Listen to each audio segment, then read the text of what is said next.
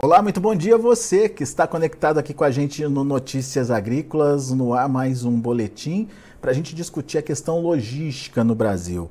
E haja é, discussão sobre esse tema, porque o Brasil vai acelerando a produção, vai aumentando o seu volume é, produtivo, enfim, projeções que indicavam é, uma produção que só iria acontecer lá no final da década já estão acontecendo nesse ano. A gente vai entender melhor essa colocação nessa conversa que a gente vai ter agora com o Tiago Guilherme Pera. O, o Tiago é coordenador do grupo de pesquisa da Exalc Log, está de olho nessa questão logística aí pelo Brasil. Seja bem-vindo, viu, Tiago? Obrigado por estar aqui com a gente, nos ajudar a entender um pouco mais sobre essa questão que ainda segue sendo um gargalo para a produção brasileira. Seja bem-vindo, Tiago. Olá, bom dia a todos. É sempre um prazer estar aqui né, para falar sobre a, os desafios né, da, da, nossa logística aí. Muito bom. Ô, ô, ô Tiago, é, essa é a pergunta, né? É, a gente está diante de uma safra que se imaginou que só aconteceria lá no final da década e já está acontecendo agora em 2023. Como é que fica a logística diante disso e eh, como é que a gente pode tentar resolver esse problema logístico, hein, Tiago? Bom, uh, essa, essa antecipação né, dessa marca histórica né, que se previa lá no final da década, aí, de acordo com, com, com o Ministério da Agricultura, Pecuária e Abastecimento, causa uma pressão muito grande no nosso sistema de transporte. Porque o Brasil ele é um país de dimensões continentais que tem aí uma elevada dependência das rodovias para as longas distâncias. Né? A distância média hoje do transporte de grãos é, ultrapassa mil quilômetros. É, e ainda mais usando caminhões, que é um transporte de baixa eficiência energética. Né? Nós estamos falando aí que um caminhão, por exemplo, tem um rendimento de consumo de combustível em torno de 2 a 2,5 km por litro. Então é muito diesel sendo consumido. Nessa linha, né, o preço do frete ele é formado por fatores de oferta e demanda no mercado extremamente competitivo. Se assemelha muito ao mercado de concorrência perfeita e, aliás, muito próximo também ao que acontece no mercado aí é, de commodities agrícolas, como soja, como milho. Então, qualquer deslocamento de oferta e demanda, esse preço de equilíbrio do mercado, do frete, acaba se deslocando. Né? Então, nessa linha, esse ano de 2023, nós temos uh, observado aí volumes projetados maiores em termos de produção de granéis sólidos agrícolas como um todo. Isso tende a trazer um preço de frete mais caro eh, para o país nesse ano, né?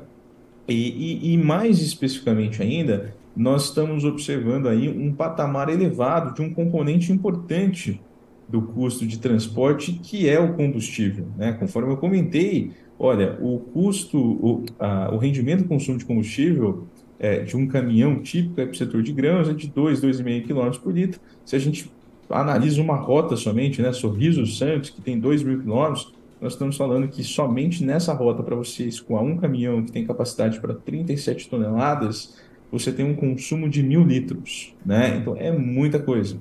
Né? Então, se nós tivermos aí um, um, uma continuidade desse preço de uh, óleo diesel em nível elevado, né, muito acima do que se observava aí antes da pandemia, embora não seja um reflexo direto da pandemia, e sim uh, direto aí, principalmente dessa guerra Ucrânia-Rússia, é, os preços de frete esse ano tendem a estar em patamares bastante elevados, inclusive com um pico aí é, acima do que foi é, observado, de acordo aí com as pesquisas é, do grupo Exalquilog, né? E mais especificamente ainda, é, um, um, outro fator relevante é que essa super safra ela traz um desafio também para os portos do país, né? Então, uh, o ano passado, por exemplo, o, o Porto de Santos teve recordes né, de volume movimentados aí uh, mensalmente, Uh, e uh, o Porto de Santos ele tem uma capacidade teórica aí, estimada em 8 milhões de toneladas mês para exportação de granéis sólidos agrícolas. Né? O ano passado nós vimos volumes muito próximos a esse valor. Esse ano, uh, dependendo de como for a velocidade da exportação aí dos granéis agrícolas, esse, esse valor ele pode ser estressado, né? O volume aí de exportação pode ultrapassar esses 8 milhões de toneladas, o que pode, o que tende a gerar um gargalo no sistema, aumento do tempo de fila, tanto de navios quanto de caminhões, né? Aumento no preço de frete, e, é, e o mesmo é válido também para outros outros corredores no Brasil, né? Dependendo de como é, se adensar o volume de exportação em é, num curto período de tempo, isso vai gerar aí, alguns gargalos em termos de filas né, é, de caminhões, consequentemente aí, aumento é, do preço do frete. Tá? Bom, uh, um outro fator relevante que está bastante relacionado aí com o sistema de transporte diz respeito ao sistema de armazenagem. Né? Então, a armazenagem ela acaba sendo importante para o Brasil por uma série de razões, né? Ó, reduzir perdas, né, buscar segurança alimentar, equilibrar oferta e demanda temporalmente espacialmente, espacialmente. Mas tem, tem um detalhe importante que a armazenagem ela também acaba sendo um componente importante para reduzir a pressão que acontece no sistema de transporte. Regiões que você tem uma baixa capacidade de armazenagem, ela vai ter um escoamento mais é, é, concentrado da sua produção do que regiões que não têm aí, é, do que tem uma folga de armazenagem. Né? Regiões que têm uma capacidade de armazenagem maior conseguem alongar mais o escoamento da sua produção né? É, e, consequentemente, tem aí preços de frete menos voláteis. Né? Bom, nessa linha, é, o Brasil aí, com essa antecipação dessa marca de 300 milhões de toneladas de grãos, é, tem aí passado também por problemas na questão da armazenagem. Né? Então, falta armazém para o país. Quando a gente coloca uma lupa né, é, em algumas regiões de grande produção, esse déficit ele acaba sendo gigantesco. Né? Então, o que, que nós precisamos fazer para que é, o país aí possa, daqui 10 anos, estar melhor do que está hoje? Investir em infraestrutura logística como um todo né? E aqui é investir em modos de transporte mais eficientes, como ferrovias e hidrovias, né? Embora também seja muito importante investimentos no setor rodoviário, né? É, muito se fala, ó, vamos investir em ferrovia, hidrovia, mas não podemos nos esquecer também do transporte rodoviário, que ele é muito importante e que muitas vezes não tem recebido aí investimentos que sequer repõem a sua depreciação, né? Uh, além disso, precisamos investir aí uh, notoriamente em capacidade de armazenagem. Né? O Brasil tem hoje uma capacidade de armazenagem que gira em torno de 70% a 80% em relação à sua produção, né? isso no agregado geral, quando se coloca uma lupinha para as grandes regiões de produção, esse déficit eh, ele acaba sendo ainda maior, né? e é preciso aí investir eh, em infraestrutura de armazenagem, criando aí é, condições para que o Brasil se torne cada vez mais competitivo, né? E ainda mais agora que nós temos com esse grande volume de produção. Porque se a gente não fizer nada daqui 10 anos, se o Brasil estagnar em termos de infraestrutura, né, nós vamos estar pior do que a gente está hoje. Né? Uma matriz de transporte mais rodoviária, um custo logístico mais caro, né? Uma, um déficit maior de infraestrutura de armazenagem. Então, para que a gente é, resolva uma série de problemas logísticos aí, gere mais competitividade para o país, traga mais sustentabilidade econômica, ambiental e social, é, é importante aí que os investimentos em infraestrutura é, eles ocorram numa taxa mais acelerada. Né? o crescimento da infraestrutura logística no país ela deve ser superior ao crescimento da nossa produção agrícola. Do contrário, a gente vai ficar cada vez mais deficitário aí é, na, na logística. Mas tem uma regra para esse investimento? O que, que precisa ser investido para garantir esse, essa antecipação aí à produção, Tiago? Olha, uh, basicamente é o seguinte: tem duas grandes vias, tá? Uh, uma primeira via é o investimento direto né, uh, do governo em infraestrutura. A gente sabe que tem limitações aí quanto a, aos investimentos do setor público, né? É uma via importante. Agora, uma segunda via extremamente importante, que pode atrair muito mais né, e desenvolver muito mais países, é o investimento privado em infraestrutura no país. Para isso ocorrer, é importante né, é, esse diálogo entre é, setor público com o setor privado, uh, um ambiente de segurança institucional, de segurança jurídica, de respeito aos contratos, né, para fomentar aí o investimento pesado em infraestrutura no país, né? Estudos aí dão conta do seguinte, de que o Brasil precisa é, investir é, algo em torno de 2% do PIB, no mínimo, por muitos anos, para que, de fato, tenha uma diversificação da sua matriz é, de transporte. Do contrário, né, conforme até comentei, a gente vai ficar cada vez mais dependente das rodovias, porque a nossa produção está crescendo cada vez mais. Né? E, e, é muito importante aí, incentivar né, novas vias de investimentos no setor ferroviário. Agora, é, o, o, Brasil mudou muito aí ao longo dos últimos anos. Né? Uh, em 2012 e 2013, por exemplo, nós tivemos aí um marco regulatório de portos no país em que se permitiu que a iniciativa privada investisse em terminais de uso privativo, né? explorando esses terminais né, criando essa infraestrutura para aí é, é, é, operadores né, é, poderem prestar serviço para terceiros e que não necessariamente precisava ter carga própria, porque até então, até 2012, 2013, só era permitido ter um, um terminal de uso privativo se você operasse 60% da sua capacidade com carga própria. Então, o, o Brasil é, vivenciou um boom aí de investimento nesse setor, inclusive o Arco Norte foi desenvolvido em partes, em decorrência aí desses grandes investimentos em terminais de uso privativo, em decorrência até dessa mudança nesse arcabouço regulatório. É, tivemos aí recentemente, espelhado até nessa, nesse exemplo, é, um novo modelo que é chamado, no setor ferroviário, chamadas ferrovias por autorização. Então, a ferrovia por autorização ela também segue um modelo muito parecido com os terminais de uso privativo, em que basicamente uma determinada empresa, ou enfim, uma iniciativa privada, ela define lá um trajeto que ela tem interesse, ela faz uma solicitação é, para o governo, o governo autoriza ela a construir a ferrovia, ela assume todo o risco desse projeto, todo o risco econômico desse projeto, e ela desenvolve, né? Então é uma forma de criar, uma, adensar a nossa malha ferroviária. Nossa malha ferroviária hoje, ela são pequenas linhas, né? São são extensões aí. O Brasil tem uma malha por volta de 30 mil quilômetros de ferrovia, extensão, e somente um terço de fato tem operação comercial. E, eh, Agora, o, o Tiago, mas nesse caso a gente tem esbarrado, né, apesar das é, liberações, é, liberações, enfim, é, da legislação em favor desse crescimento, a gente tem esbarrado muito na questão burocrática, né? é, na judicialização dessa, dessas construções, enfim. É, isso, isso também tem atrasado uma evolução aí do, do Brasil no, no, no crescimento logístico?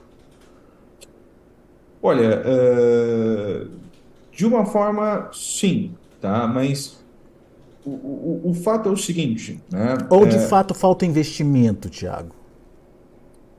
os dois estão vinculados, né? Olha, falta investimento porque o governo, de uma forma geral, né, o setor público, não tem recursos suficientes para todas as suas demandas das mais diversas áreas, né? Então, em decorrência dessa limitação, é extremamente relevante é, que o setor privado faça investimentos. Para o setor privado fazer investimentos, é preciso criar um ambiente cada vez mais seguro para esse investidor fazer é, esses aportes, porque um investimento em infraestrutura é algo de longo prazo, uhum. né? Não se pode aí é, é, é, é, envolver grandes riscos, do contrário, o investimento não se torna tão atrativo assim, né? Então, minimizar, minimizar esses riscos, né? Criar um ambiente institucional seguro, favorável para investimento, é uma forma da gente acelerar a participação do setor privado nos investimentos em infraestrutura logística no país como um todo, né?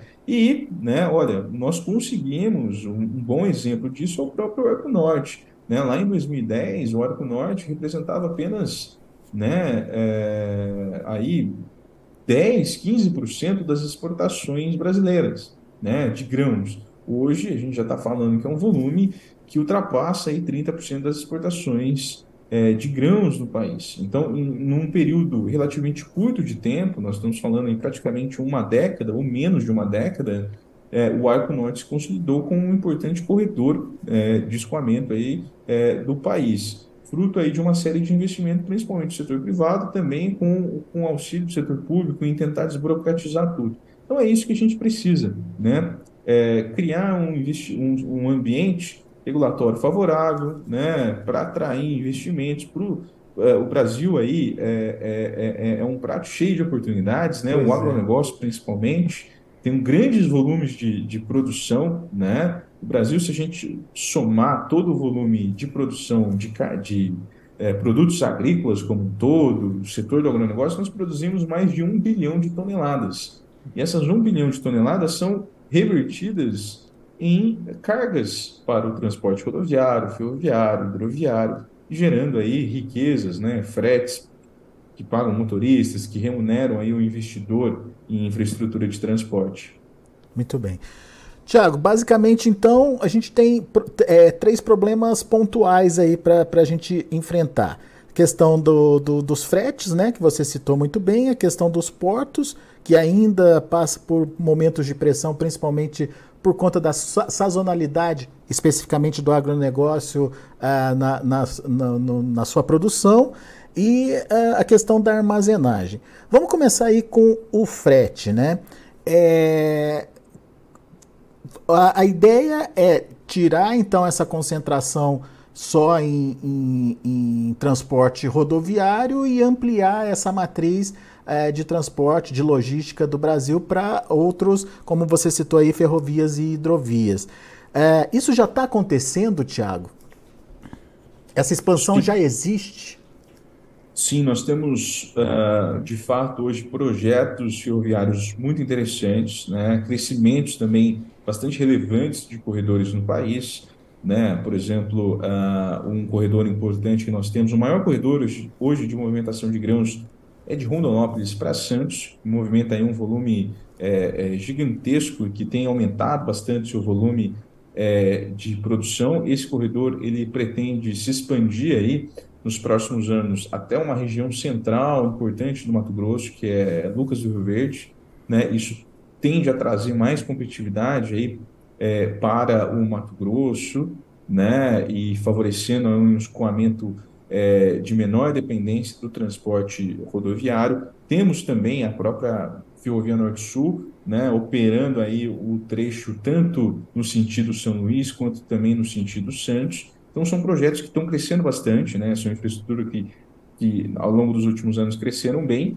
E também nós temos projetos aí de concessão de ferrovias interessantes, né, como a ferrovia de integração do Centro-Oeste, né, que pretende conectar aí o, o, o, Mato Grosso, a linha aí ferroviária é, da Norte-Sul, bem como né, o projeto aí da FIOL, Ferrovia de Integração Oeste-Leste, que conecta aí a região ali de Ilhéus, né, esse projeto já existe, já está em construção de Ilhéus até Caetité, na Bahia, e tem aí a concessão né, de dois trechos conectando essa região de Caetité até aí a Ferrovia Norte-Sul, que fica ali é, no Tocantins. Né? Então, são projetos aí bastante interessantes. Agora, o que o Brasil mais diversificou em termos de matriz de transporte é, nessa última década foi em relação ao transporte hidroviário. Né? Então, o transporte hidroviário cresceu muito né, é, em decorrência dos grandes investimentos que foram realizados, principalmente na região do arco norte do país. Né? Nós estamos falando ali é, de é, é, é fluxos logísticos importantes envolvendo Itaituba até, é, Bar, até Barcarena, né, Belém, é, fluxos logísticos envolvendo Porto Velho até Itacoatiara, até Santarém, Belém. Então, o volume hidroviário hoje do setor de grãos, principalmente, mora nessa região. Tá? Legal. Então, assim, já está acontecendo, mas o ritmo ainda é lento para atender essa demanda rápida aí, ou, ou essa, esse crescimento rápido aí da produção, Tiago? Isso. Na verdade, assim, o, a velocidade aqui ela é relativa né, do investimento. Tudo depende da produção nossa. O agro ele tem dado um show né, hum. em termos de crescimento, volumes cada vez maiores, né, é, taxa de crescimento acelerada. Então, a infraestrutura nossa tem que responder, no mínimo, na mesma velocidade para é. daqui 10 anos, por exemplo, a gente mantenha o que a gente tem hoje, em termos relativos, né, de distribuição da matriz de transporte, até mesmo da, da capacidade nossa estática de armazenagem. Não está falando em gargalo daqui a 10 anos, né, Tiago? Isso, exatamente. Então, assim, essa taxa de crescimento aí da, da infraestrutura nossa ela tem que ser superior à da produção para daí a gente usufruir uh, dos benefícios aí de uma matriz de transporte mais diversificada, de um país que tem uma capacidade de armazenagem maior, pelo menos suficiente para toda a sua produção, né? Muito bom. Tiago, no caso dos portos, Uh, você citou o Arco Norte como um exemplo uh, importante da participação privada e, enfim, dos investimentos privados. É, isso é uma tendência? A gente pode ver isso acontecendo nos demais portos do país? Está acontecendo? Ou seja, temos uma tendência de ampliação nos portos? E quando esse investimento não acontece, o que, que acontece com a nossa exportação, Tiago? Perde competitividade? É, Sim, vamos lá. Uh, é o seguinte, tá? Na verdade, tem aqui duas grandes figuras que são distintas. Existem os portos organizados e existem os terminais de uso privativo. Os portos organizados são autarquias que pertencem ao governo federal e uh, um porto organizado ele tem aí uma série de terminais dentro deles que são concessões para iniciativa privada. Né? Então, Porto Santos, por exemplo, é um porto organizado público, e aí você tem uma série de terminais que são concessões, que é são as empresas, né, iniciativa privada que operam nesses terminais, tá?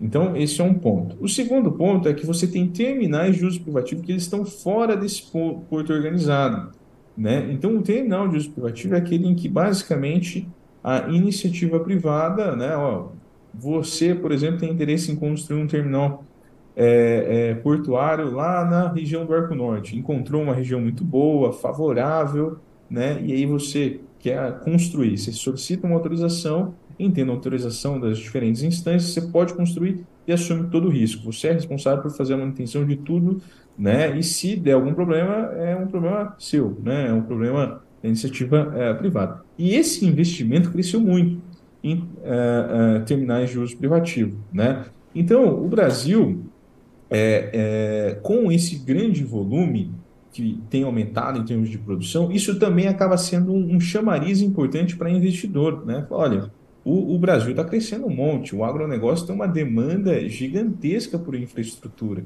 Então, você é, criar, é, investir aí em terminais de uso privativo, investir em ferrovias por autorização, acessar as concessões de rodovias e ferrovias, é um negócio interessante, porque o Brasil tem volume grande e tem projeções de crescimento também muito interessantes.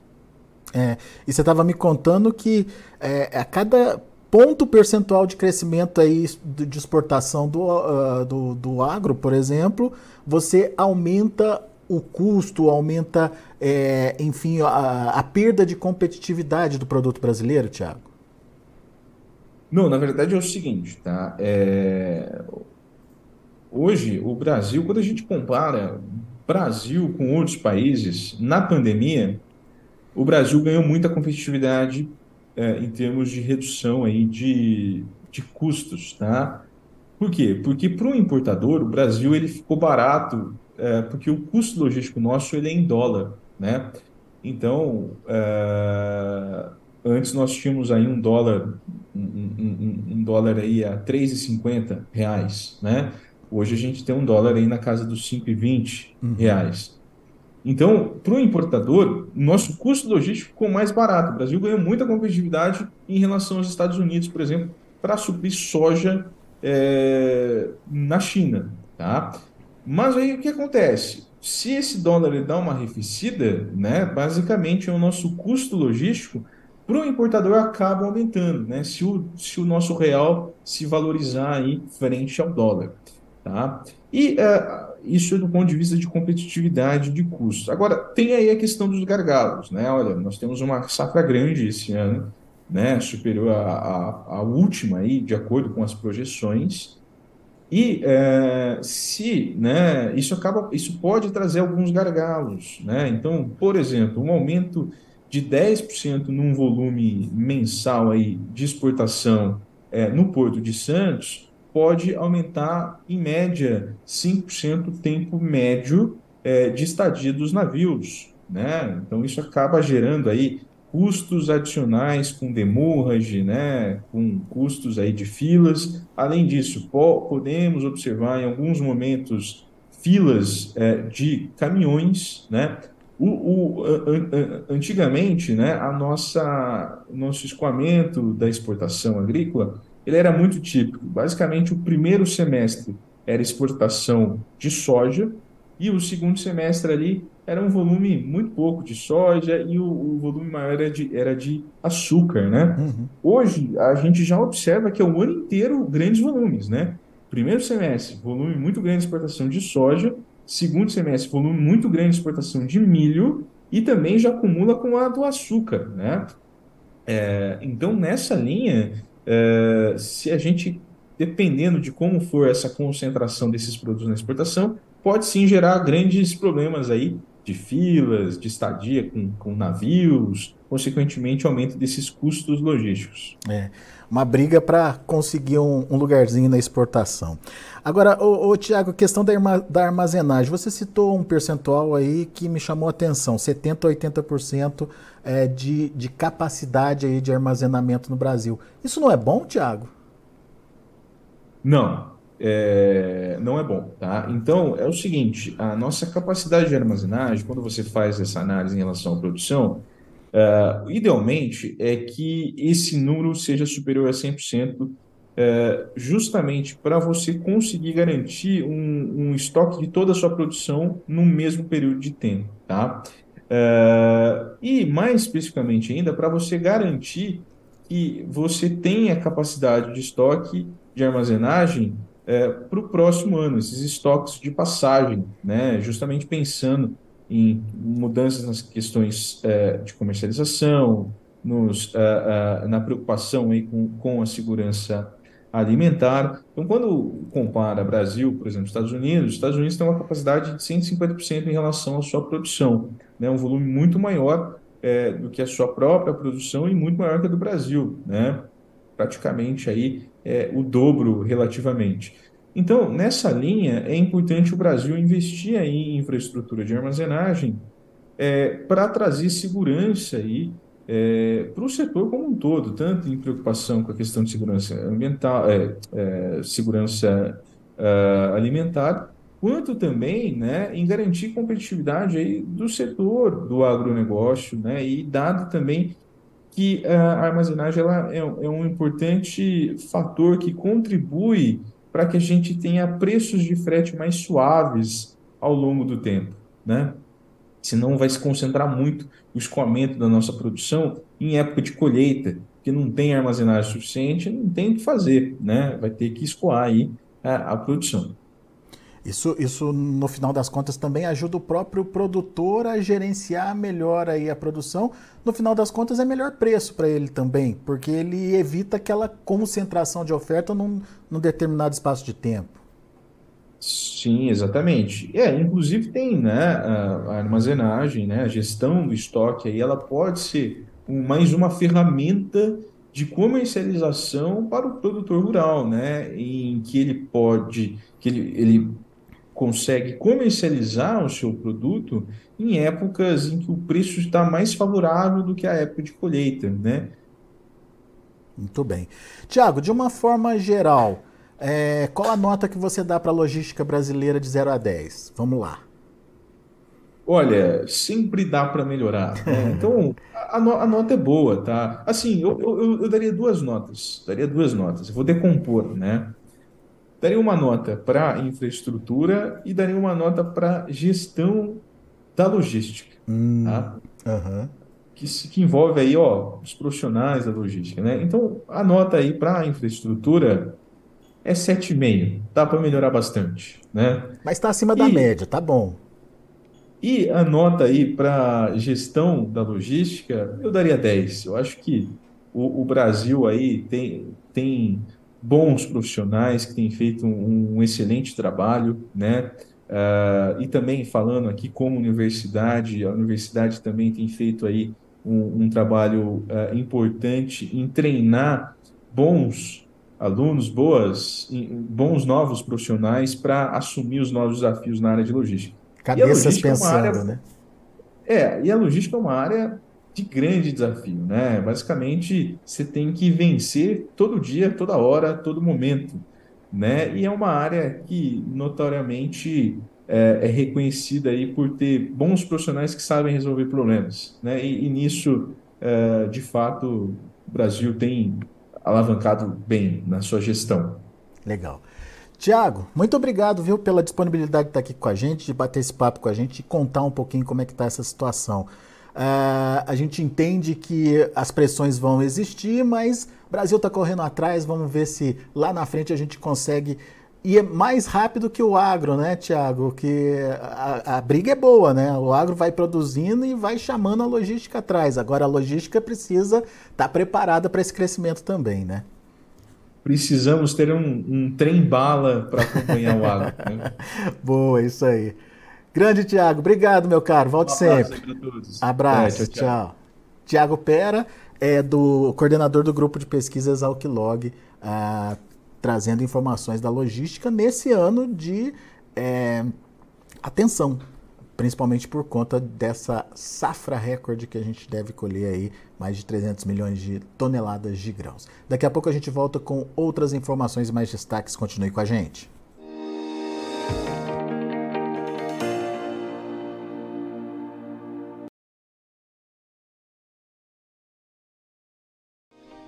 Se inscreva em nossas mídias sociais. No Facebook, Notícias Agrícolas. No Instagram, arroba Notícias Agrícolas. E em nosso Twitter, arroba Norteagri. E para não perder nenhum vídeo, não se esqueça de nos acompanhar no YouTube e na Twitch, Notícias Agrícolas Oficial.